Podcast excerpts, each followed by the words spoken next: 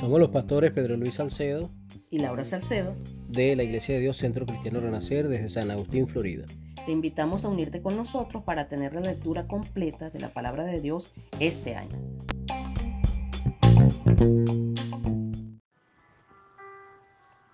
Vamos a hablar sobre Mateo 13.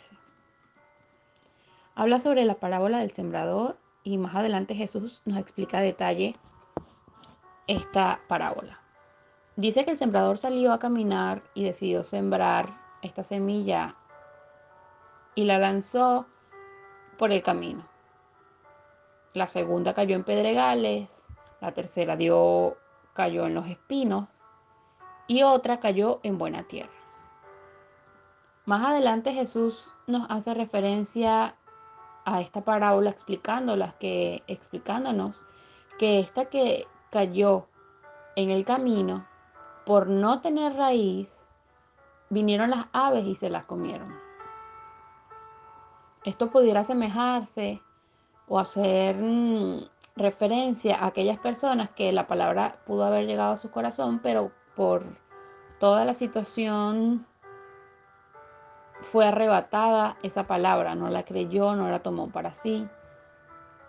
La segunda que fue que cayó, que esta semilla cayó junto a los pedregales, pudiera compararse con aquella persona que recibe el momento, el gozo de la palabra del Señor, su espíritu de, de bonanza para sí, pero como no tiene raíz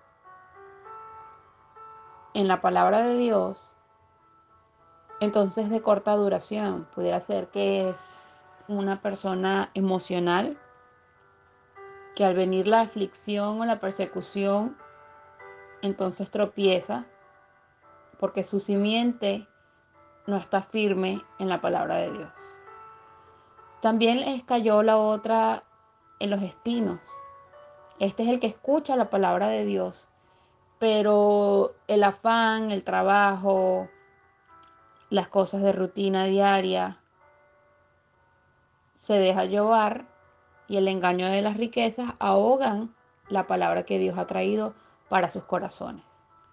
Por lo tanto, se considera infructuosa. Mas el que fue sembrado en buena tierra, este es el que oye y entiende la palabra y da fruto, y produce a 160 y a 30 por uno.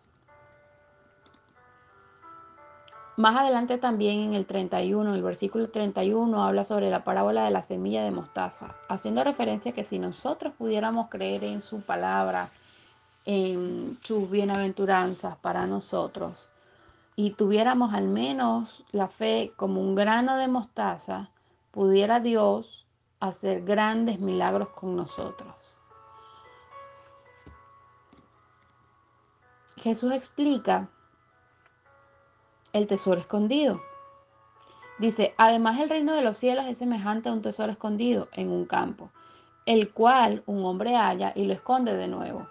Y gozoso por ello va y vende todo lo que tiene y compra aquel campo.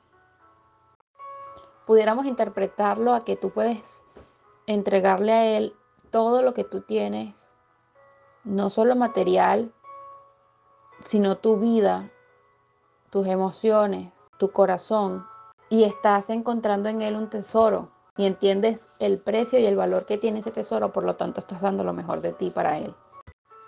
Vemos que Jesús en el versículo 53, después de haber explicado todas las parábolas, se fue a las sinagogas y muchos de ellos les decía, ¿de dónde tiene este eh, esta sabiduría y hace estos milagros? Y comenzaron a cuestionar de quién era hijo, quién era su mamá, quién eran sus hermanos, de dónde había salido, cuál era su familia. ¿No están todos sus hermanos con nosotros? Comenzaron a decirle, ¿de dónde pues tiene éste todas estas cosas? Y se escandalizaron de él. Pero Jesús les dijo, no hay profeta sin honra, sino en su propia tierra y en su casa y no hizo allí muchos milagros a causa de la incredulidad de ellos. Podemos ver que si a Jesús le sucedió estas cosas, es posible que nosotros nos, nos pueda pasar. Haciendo referencia de que muchas personas cuestionen quiénes son nuestros padres, quiénes son nuestros hermanos, de dónde salimos, qué hacíamos antes. Y puedan dudar de lo que Dios está haciendo en nuestras vidas. Significa que no estamos exentos de pasar por todo esto que eh, le aconteció a su vida, que cuestione sus decisiones con respecto a la palabra del Señor.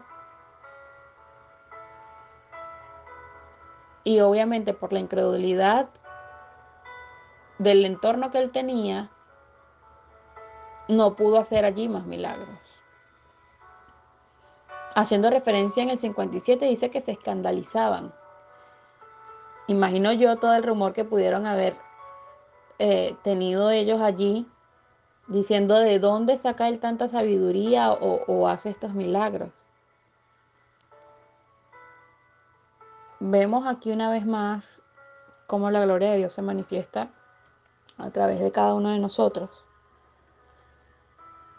Y con las vivencias que se pudo haber escrito o que se escribió de Jesús, podemos tener una palabra para cada circunstancia de nuestras vidas. Espero esto les sea de su agrado y que Dios les bendiga.